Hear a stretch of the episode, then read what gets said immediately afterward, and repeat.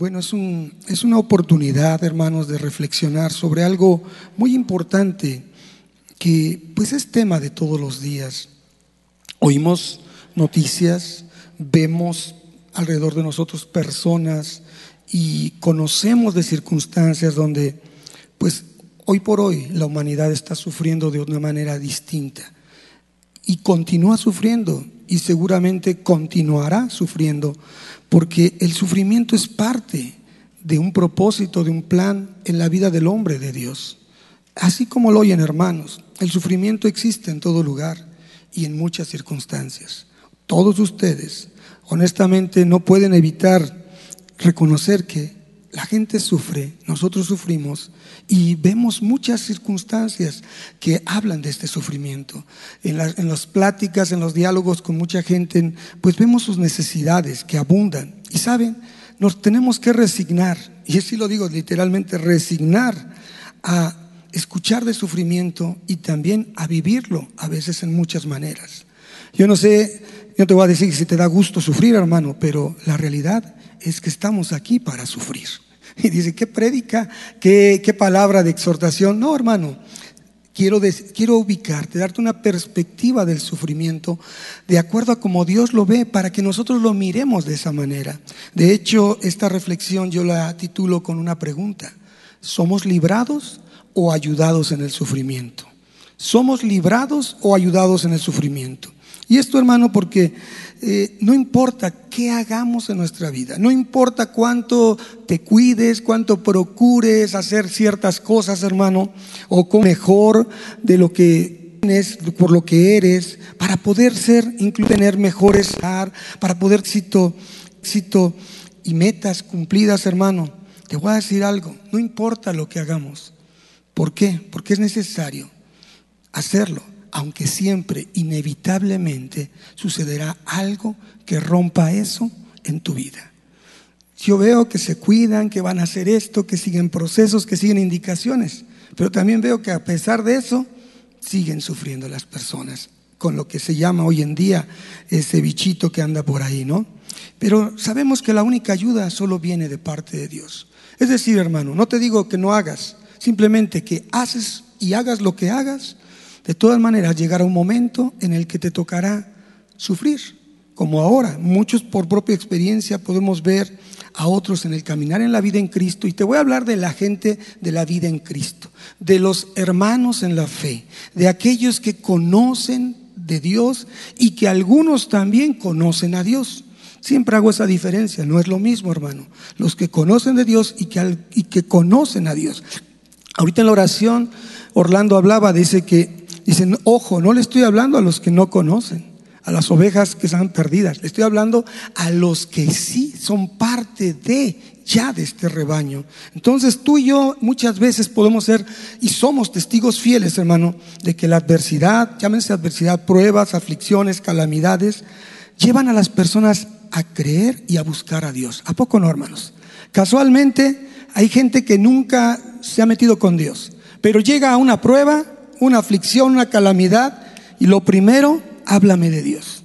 Alguna vez yo conocí un hombre eh, que era totalmente adverso a mí, era antibíblico, se burlaba de mí y demás. Pero el día que tuvo un accidente y que perdió un ojo, antes de ir al hospital, fue a buscarme para que orara por él. Y creer en Dios y buscar a Dios. Digo, qué caray. También cuando ocurren esas cosas, son impulsados, hermanos, a que en medio de esa experiencia amarga, dura, cruel, devastadora, su búsqueda y su realidad de Dios, hermano, es más profunda. Algo se mueve en el interior del hombre, que se conmueven las entrañas y entonces buscamos a Dios de una manera más intensa, más al fondo, hermanos. Y en medida se hace conforme uno puede o, cree saber, pero a pesar de todo, de que las circunstancias sigan igual, en esa búsqueda Él va conociendo y profundizándose en el amor y la gracia. ¿Por qué es esto importante, hermanos? Porque va entendiendo que esto va a seguir vez tras vez. Y en realidad, hermano, es necesario pasar a través del sufrimiento. Y se lo digo porque podemos sufrir todos con una mala noticia, hermano. ¿Quién ha recibido malas noticias en estos días? ¿Quién ha recibido malas noticias económicas? ¿Quién ha recibido malas noticias de su salud? Mire, de todos recibimos malas noticias, hermano. Pero es necesario, hermanos, que el sufrimiento esté en nuestras vidas. ¿Para qué? Para dejar de pensar en Dios como algo que no podemos estar cercanos a Él, como algo intangible, para dejar de pensar en Dios como una fábula, como muchos lo tienen, para dejar de pensar en Dios como algo que es solamente el cuento de la abuelita, y para así tener, hermanos, se los digo, un encuentro personal con Dios porque no es una religión. Venimos a través del sufrimiento, en esa circunstancia difícil que pudiste haber pasado o que estás pasando para encontrarte con Dios. Fíjate, me llama la atención que de 42 capítulos que tiene el libro de Job, exactamente en el capítulo 42, en el verso 5, después de una multitud de circunstancias adversas en la vida de Job, del, del paciente Job, él declara, de oídas te había oído y ahora mis ojos te ven. Él tenía todas las riquezas, tenía los hijos, tenía todo era bonito en su vida. Y cuando es sacudida su vida, es cuando se da cuenta que solo de oídas había oído de Dios. Y ahora, en el sufrimiento, durante el sufrimiento y tal vez después de una etapa de sufrimiento, porque nada garantiza ni nos dice la Biblia que él ya no volvió a sufrir, él dijo, ahora mis ojos te ven. ¿Y qué decir del Señor Jesús?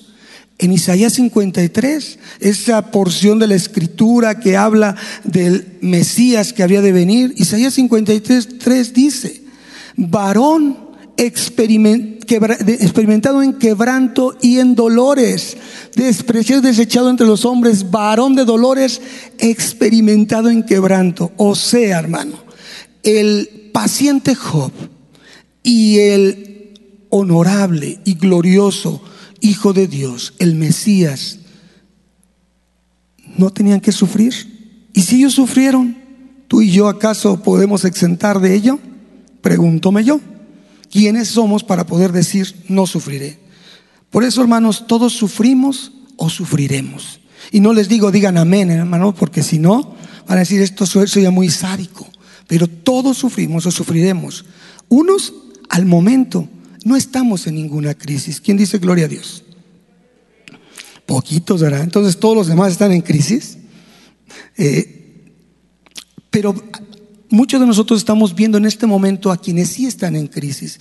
Y llámese por la situación que está pasando o por muchas otras cosas y que necesariamente los vemos que están en medio de un horno, hermanos. Están pasando por el horno de fuego, en las pruebas tremendas de su vida y nosotros ahorita somos espectadores a lo mejor de muchas circunstancias, pero hermanos, en algún momento hemos estado en esa situación o quizás todavía vamos a estar metidos en un horno de fuego, oliendo ahí todo lo que hay en esa circunstancia. Mire, le quiero llevar a esto dando pequeñas ilustraciones, salpicando algunas cosas de la escritura. El libro de Daniel, capítulo 3, nos habla de una situación muy particular. Son 30 versículos, hermanos, que nos hablan del impacto de la prueba, pero caminando con Dios. Y entonces es un impacto glorioso.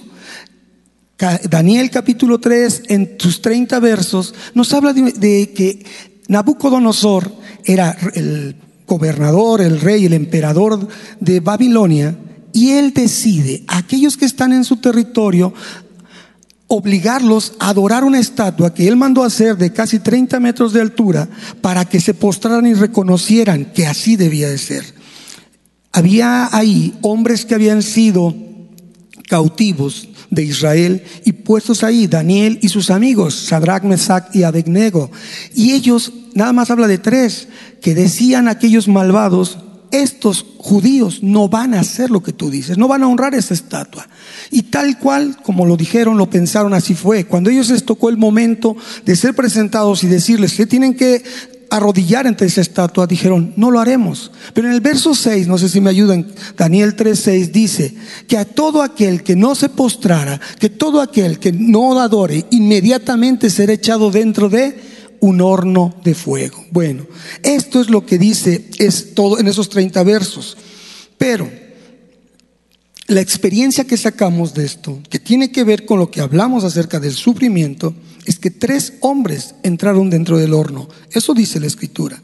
A caminar a través del dolor y del sufrimiento, porque ese era el plan que el enemigo tenía para tratar de desvirtuarlos en su fe. Pero lo hacían con Dios. Fíjate la diferencia. Sufrían, andaban en la adversidad de esa decisión que habían tomado de no deshonrar a Dios, pero lo hacían con Dios.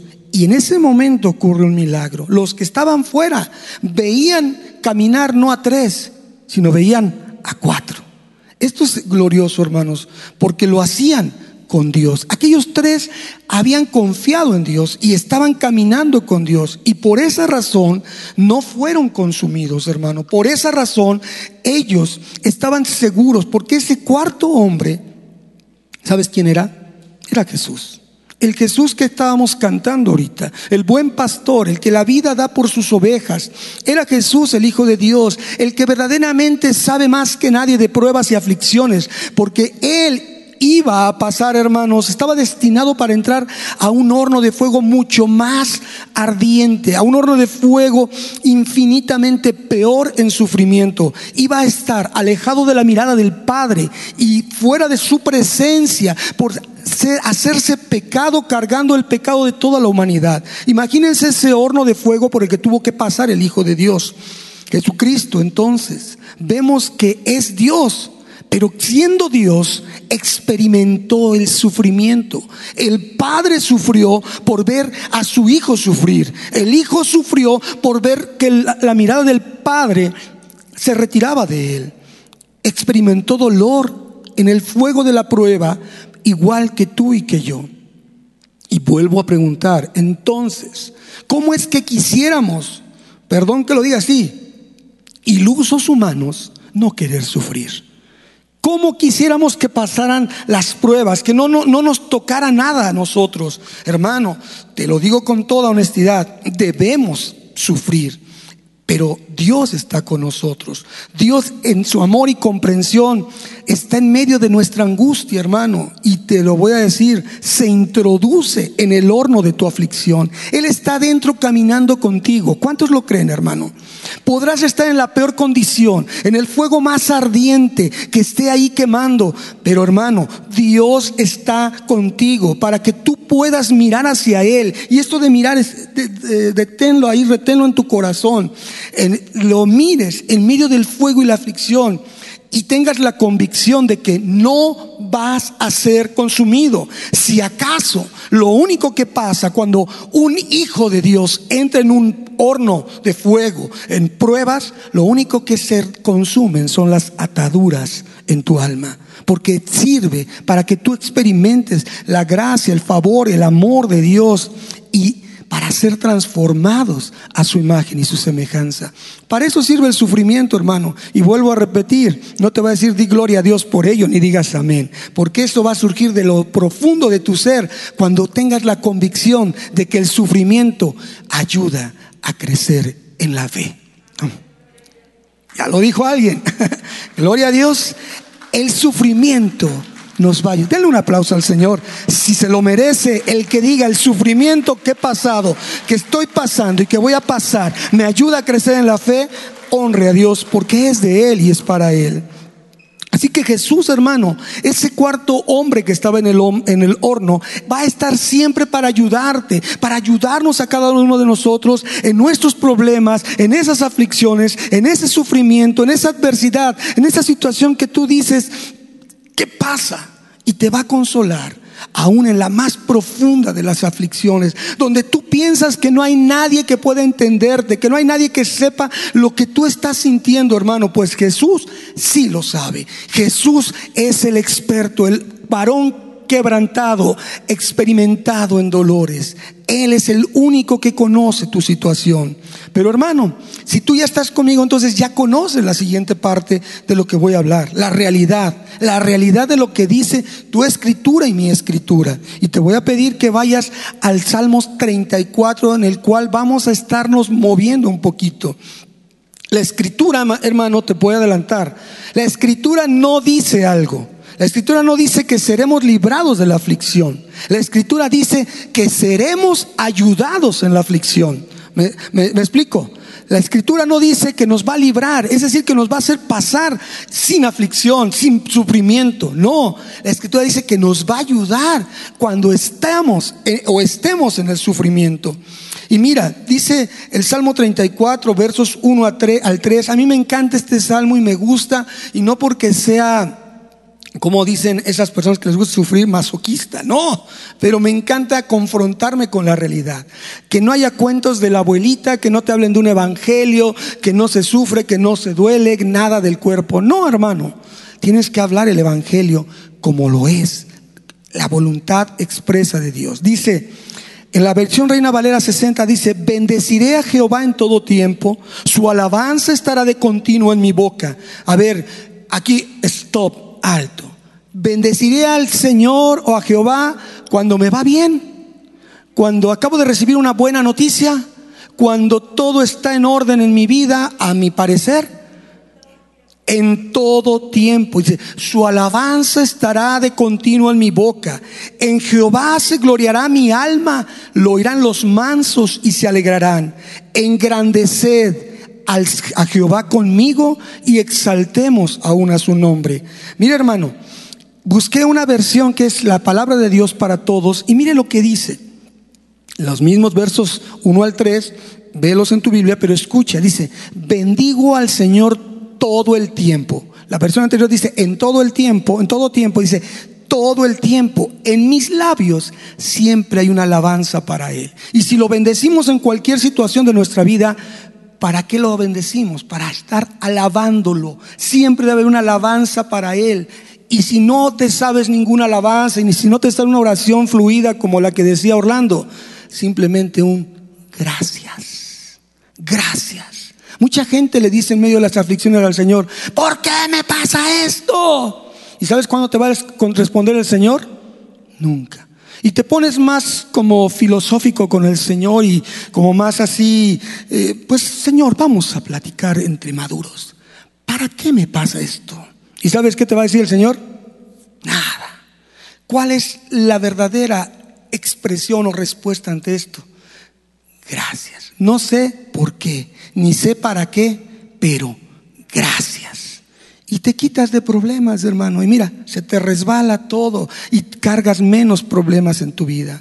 Entonces, hermano, dice, mi alma alaba al Señor. El otro decía, en Jehová se gloriará mi alma. dice, mi alma alaba al Señor. Y el Salmo 103 no nos dice, alaba Jehová, alaba, alma mía, alaba al Señor. Porque Él nunca te ha dejado, Él te ha rescatado. Hermano, esto es otra manera de reprogramar nuestra alma para ubicarla donde debe de estar parada. Dice, todos ustedes, los que están tristes, bueno, todos nosotros, dice el Señor, todos ustedes, me incluyo a mí, los que están tristes, escuchen mi alabanza y alégrense.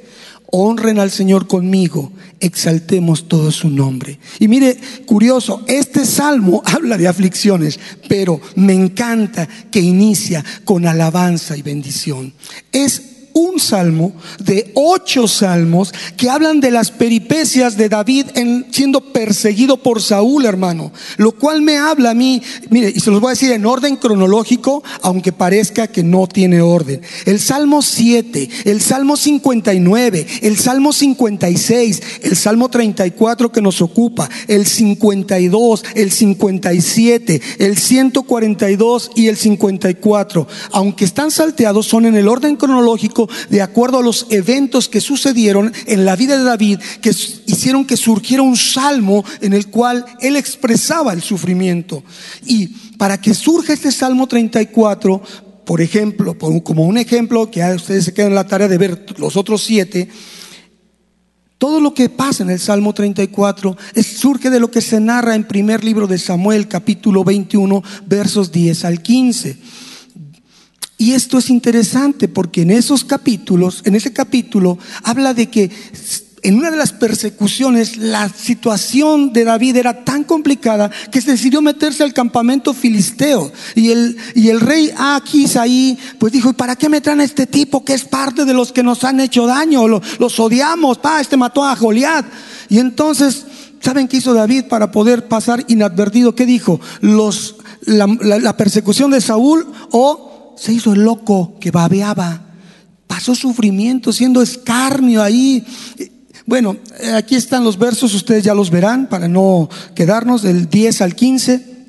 Ese es el contexto. Él tuvo que hacerse loco y sufrir siendo vituperado como un loco desquiciado que andaba babeando todo el tiempo, oliendo feo, para poder resguardarse de la persecución de Saúl. Es decir, mire hermano, si estoy hablando de ocho salmos que hablan de este tipo de aflicciones, Quiere decir que David nunca dejó de tener aflicciones. Y hermanos, ciertamente David desde que nació dice, en pecado me concibió mi madre. Y después era un, hombre despreciado por allá, el hijo que menos importaba. Y después todo el mundo eh, no creía que era el rey. Y finalmente su vida, aún con sus propios hijos, por sus decisiones, siguió en aflicción y sufrimiento. Porque recuerden, Dios perdona nuestros pecados, pero las consecuencias de nuestras decisiones nos van a perseguir hasta que aprendamos de lo que hicimos. ¿Quién dice amén? Ahí sí les digo, ¿quién dice amén? Porque es hacernos responsables de ello. Por eso, hermanos, hermanos, en este Salmo 34 vemos que Dios está en la inspiración de este salmo. Ciertamente se le adjudica, se le acredita a David, pero Dios es el que inspiró a que se escribiera y por tanto todo lo que sucede en él bien va a poder ser aplicado en todas y a cada una de las adversidades, angustias y aflicciones de la vida de cada uno de nosotros, en todas las crisis. ¿eh? Y es tan interesante este salmo porque tiene una combinación de tres cosas fabulosas que es lo que debe de ser el parámetro de nuestra vida en todo lo que nos sucede. Tiene el ingrediente de adoración, de acción de gracias y de enseñanza de sabiduría, hermanos. Fíjese nada más. Cada una de tus aflicciones, de tus problemas, de tus crisis debe ser un motivo para adorar a Dios, un motivo para poder dar una acción de gracias y también para tener una enseñanza de sabiduría. Si tú traduces tu sufrimiento de esta manera, cada sufrimiento que venga a tu vida vas a tener una forma de amortiguar y ver que Dios está ahí, como el cuarto hombre estaba en el horno de fuego. Este salmo, como te decía, inicia con una decisión, una firme decisión de alabar y adorar a Dios. Como dice el salmo, bendeciré al Señor en todo tiempo. Y yo te pregunto, ¿cuál es tu prioridad en medio de la aflicción? ¿Bendices a Dios? ¿Bendecimos a Dios cuando empieza la aflicción o es de lo menos que nos acordamos? Señor, aquí te quedas sentadito, por favor, pero me dejas a mí resolver estas cosas a mi manera. ¿No es así, hermanos? ¿Cuál es tu prioridad en medio de la aflicción? Tú decides, tú decides. Si conoces quién es tu Dios, vas a confiar en Él. O vas a permitir que esas muchas aflicciones te abrumen y las termines adorando en lugar de Dios. Es decir, haciéndole un altar a tu desgracia. ¡Ay, cuánto sufro! Nadie como yo. Dios, soy el el guerrero que le das tus peores batallas. Qué bonito soy eso, ¿no? Las peores batallas se las da a sus peores guerreros, a sus mejores guerreros. Hermanos, nada, nada. Ahí lo único que debes de hacer, hermano, el antídoto ante eso es expresarle con tu boca, como dice el Salmo, siempre adoración a Dios. Ubícate, adoración a Dios. Exprésale con tu boca, dice, con mis labios, en todo tiempo, dice, su alabanza estará de continuo en mi boca. Hermano, nosotros fuimos seres creados para adorar a Dios. Y no nos dijo el Señor, o no hay en la escritura algo, dice, fuiste creado para que me adoraras cuando te va bien. Pero cuando te va mal, maldíceme, ¿no? No le decía la esposa de Job a él, maldice a Señor te está yendo de la patada y nos estás llevando entre las patas. Ay, esas mujeres, ay, esas mujeres. Eso me contaron. No es solamente se me ocurrió. Ubiquémonos, hermanos, ubiquémonos. Es difícil, sí, mas no imposible centrar nuestra mirada y enfocarnos en Dios en medio del sufrimiento. Es difícil, mas no imposible, que centres tu mirada y tu enfoque y sabes va a ser más fácil adorarlo. Es decir, hermano, tú miras allá como aquel caballo de carreras que tiene aquí, no sé cómo se llama, pero tienen aquí esta parte para que no miren a derecha ni izquierda. Ellos solamente ven hacia un punto. Si tú ves hacia el punto que es el Señor, puedes estar habilitado para adorarlo. Nunca creas que tú vas a resolver tu situación sin la ayuda de Dios. Eso es tan prepotente y tan insolente, hermanos, porque el mismo Salmo dice, en el Señor se gloriará mi alma. Todo lo que hacemos, todo lo que nos sucede es para que Él se glorifique. Nunca darnos gloria a nosotros por algo que hagamos, que digamos, digamos lo estoy haciendo bien. Hermano, la verdad es que nosotros somos... Eh, personas que hacemos que crezcan las plantas muchísimo. ¿Sabes por qué? Porque siempre la estamos regando. Así que hermanos, ¿cómo queremos gloria para nosotros? Él fue el que nos hizo, Él fue el que nos salvó y solo Él merece toda la gloria, hermano. Entonces esta es una absoluta y total dependencia. Por eso dice que así los mansos y los sumisos a Dios tendrán gozo para adorarlo en medio de la aflicción. Esto es lo que te quiero, es un enfoque, una perspectiva diferente del sufrimiento, hermano. Por eso es que nos congregamos para hablar de las maravillas de Dios, para reconocer quién es Dios en nuestra vida y para juntarnos y adorarlo y exaltarlo. Nadie de aquí eh, viene aquí, hermano, con, ay, yo vengo corriendo para adorar a Dios porque me va muy bien. No, porque me sacó de una situación, porque me enfocó mi vida, porque dice esto que estás pasando es necesario para que madures, esto que está sucediendo en tu vida es importantísimo para que tú seas la persona que necesita que Dios se manifieste con toda su realidad, hermano. Quiero decirte esto, el tiempo de sufrimiento es el tiempo más óptimo para buscar a Dios para comunicarnos con Él y dar testimonio de nuestra fe. Eso dice la escritura, dice el Salmo el 34, 4 y 5. Busqué a Jehová y Él me oyó y me libró de todos mis temores. Y los que miraron a Él fueron alumbrados y sus rostros no fueron avergonzados.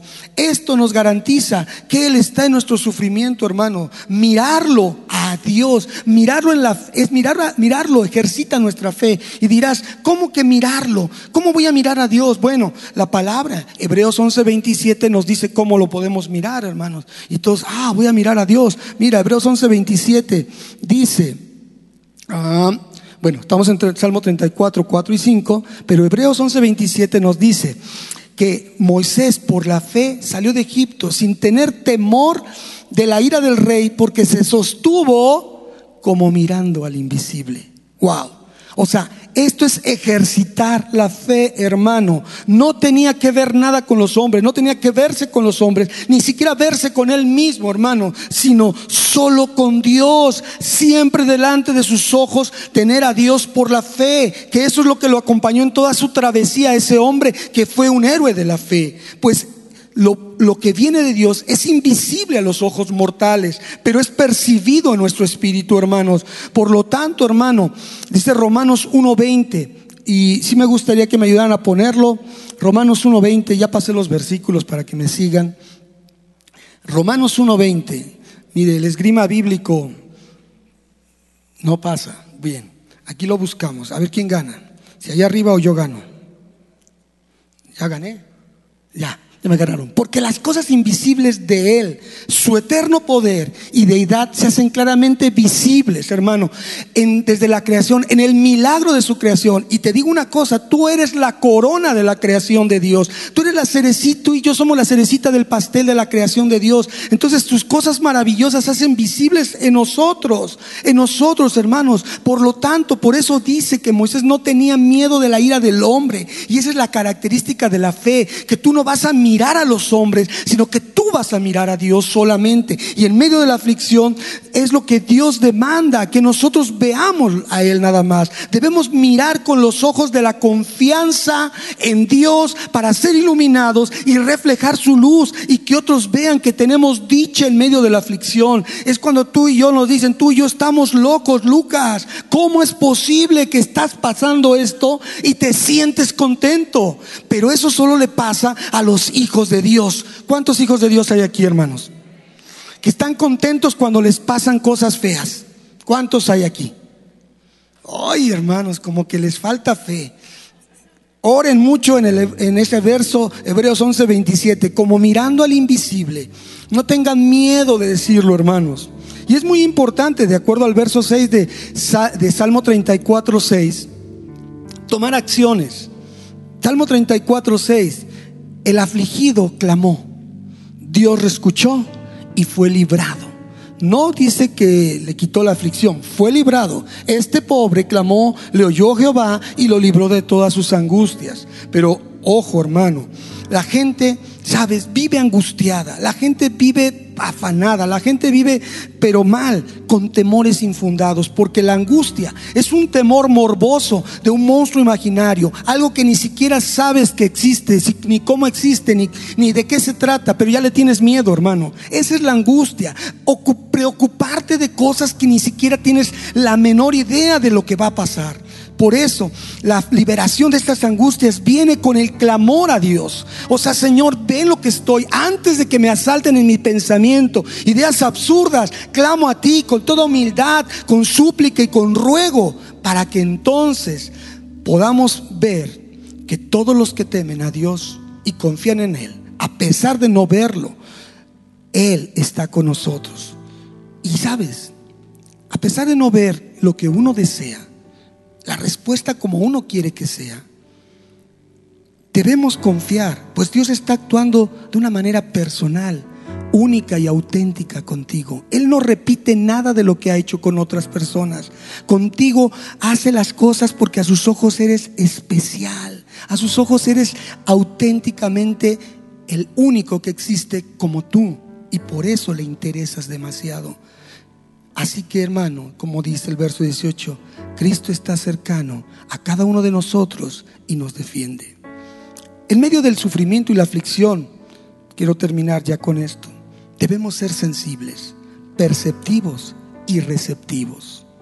Pues Dios nos está exhortando a dar constancia de nuestra fe. En el verso 8 al 10 del Salmo 34, Él nos está llamando a ser hasta atrevidos, atrevidos, porque nos dice, prueben y vean, prueben y vean. Verso 8 del, Salmo 34, 8 dice, a la letra dice esto, hermanos. Salmo 34, 8 dice, gusten y vean que es bueno Jehová, prueben y vean que es bueno Jehová, dichoso el que confía en él. Así que hermano, nos llama a atrevernos, a ejercitar nuestra fe, y esto es vivir el Evangelio, ejercitar nuestra fe, que el Evangelio nos habla de una causa que para el hombre ya estaba perdida, pero que en Dios vino a dar vida donde no había vida, hermanos, y vino a inyectarnos ese vivir con Cristo para poder ser nuevas criaturas, insertados a su mundo de amor y para hacer crecer nuestra confianza en Dios y así en medio de todo el sufrimiento sentirnos y vernos dichosos a los ojos de los demás. Este es el logro del Evangelio en tu vida, este es el milagro, hermano, que te desenchufes de lo que estás habituado a pensar, de lo que es la vida si tú ya vives la vida en Cristo, ya no debe estar ajustado a los parámetros de la vida del mundo y decir, bueno, tengo que sufrir, pues dice Dios que tienes que sufrir. El sufrimiento también nos lleva a que nosotros no levantemos palabras violentas de reclamo con el Señor. Por eso debemos tener temor, reverenciarlo, honrarlo con obediencia y sujeción, hermanos, como un estilo de vida. Y eso a ti y a mí nos va a garantizar realmente su auxilio y su provisión. Ahora bien, hermano, ahora sí para concluir voy a hablar del verso, posicionate en el verso 15 en adelante, el Salmo 34. ¿Qué dice el verso 15? Los ojos de Jehová están sobre los justos y atentos sus oídos al clamor de los justos, de ellos. es una gran verdad que a Dios le interesamos grandemente. Cada uno de nosotros como sus hijos. Y sabes, por eso Él ve lo que te sucede, lo que me sucede y nos escucha cuando oramos. Esa es una realidad. Él ve lo que estamos pasando y nos escucha cuando clamamos a Él. Por eso Romanos 8:28 dice que los que le aman, a los que son llamados, Él nos muestra todo su bien al intervenir en nuestras vidas. Nos muestra todo su bien al intervenir en nuestras vidas, hermanos. Y, y lo hace porque sabe cuidarnos y Él lo hace bien. Del verso 17 al 18, este salmo yo te voy a invitar que lo, eh, que lo escudriñes. Dice, claman los justos y Jehová oye y los libra de todas sus angustias. Y cercano está Jehová a los quebrantados de corazón. Al que es justificado por Cristo, al que es colocado en una posición correcta delante del Padre, por su sacrificio redentor, Cristo lo hace cercano y más cuando tiene un corazón quebrantado, un espíritu contrito y una genuina actitud de arrepentimiento, lo cual certifica su conversión como un verdadero discípulo. Y estoy hablando cosas muy profundas. No todos son discípulos. Aquí es donde se diferencia cómo evalúan el sufrimiento en sus vidas. Ese es, eso es lo que nos permite medir que tanto hemos avanzado en la fe. Y el verso 19 con este cierro, hermanos, que dice, a la letra, muchas son las aflicciones del justo, pero de todas ellas le librará Jehová. Hermano, esta es la sentencia final. Muchos son los males que vienen sobre ti de mí, a los que ya estamos puestos en una posición correcta delante del Padre, que tenemos un acceso directo al Padre. Y dice, ¿y entonces eso no nos exentaría ya de sufrir? No, hermano, el salmista es realista. Ahora sí, el salmista es realista. Dios promete librarnos del sufrimiento, pero no promete que no habrá sufrimiento, sino muchas aflicciones. Dios no promete vivir una vida sin dificultades. Y de hecho este salmo, como les dije al principio, surgió de una dificultad. David en medio de un problema. Pero las dificultades y el sufrimiento siempre van a ser oportunidades para manifestarse, para que se manifieste la fidelidad y el poder de Dios en tu vida y en mi vida. Dios va más allá del sufrimiento, hermano. Créelo. Ponte de pie, hermano. Vamos a orar. Dios va más allá del sufrimiento y de la aflicción. Él nos redime, Él nos quita de cargas, Él nos quita de situaciones que tenemos que pagar lo que ya, de pagar de algo que Él ya pagó. Ya no tenemos que hacerlo. Y nos sigue redimiendo toda la vida. Y nosotros, como inicia el Salmo, somos, solo debemos alabarlo y darle gracias por todo lo que Él hace. Entonces, hermanos, si hoy tú ves una perspectiva diferente del sufrimiento, te preguntaría nuevamente, ¿somos librados o ayudados en el sufrimiento? La idea es que tú te vayas en convicción, que ahora que veas el sufrimiento en tu vida, lo veas de diferente manera. Verso 18 dice, Cercano está Jehová a los quebrantados de corazón. Él salvará a los contritos, aquellos que tienen dolor, pena y se arrepienten por sus faltas, a los contritos de espíritu. Pero mira, otra versión dice, el Señor está cerca de los que tienen quebrantado su corazón. Él rescata a los de espíritu destrozado. Otra versión, el Señor está cerca de los quebrantados de corazón y salva a los de espíritu abatido. Dios siempre está cerca para salvar a los que no tienen ni ánimo ni esperanza. El Señor siempre está dispuesto a ayudar a los que sufren y salva a los que han perdido toda esperanza. Todas esas versiones hablan del verso 18 del Salmo 34. Él está cercano a ti. Sea que tengas tu espíritu destrozado, tu espíritu abatido, sea que no tengas ni ánimo ni esperanza, sea que sufras y hayas perdido Padre, en esta hora te damos gracias porque nos das una perspectiva para entender que nada, absolutamente nada de lo que ocurre en nuestras vidas está fuera de tu control, sino que todo, absolutamente todo lo que nos sucede en nuestras vidas es para que tú te glorifiques, para que tú seas exaltado y para que nuestra alma te bendiga, porque muchas son las aflicciones del justo, pero de todas, de todas, de todas ellas seremos librados, porque el amor de Dios se manifestará. Él está cercano a los de un corazón contrito y humillado, un corazón que reconoce y es receptivo al Espíritu de Dios y depende solamente de Él. Gracias Señor por este tiempo especial. En tu nombre Jesús rogamos que se haga siempre tu perfecta voluntad. Amén y amén. Gloria a Dios. Aleluya.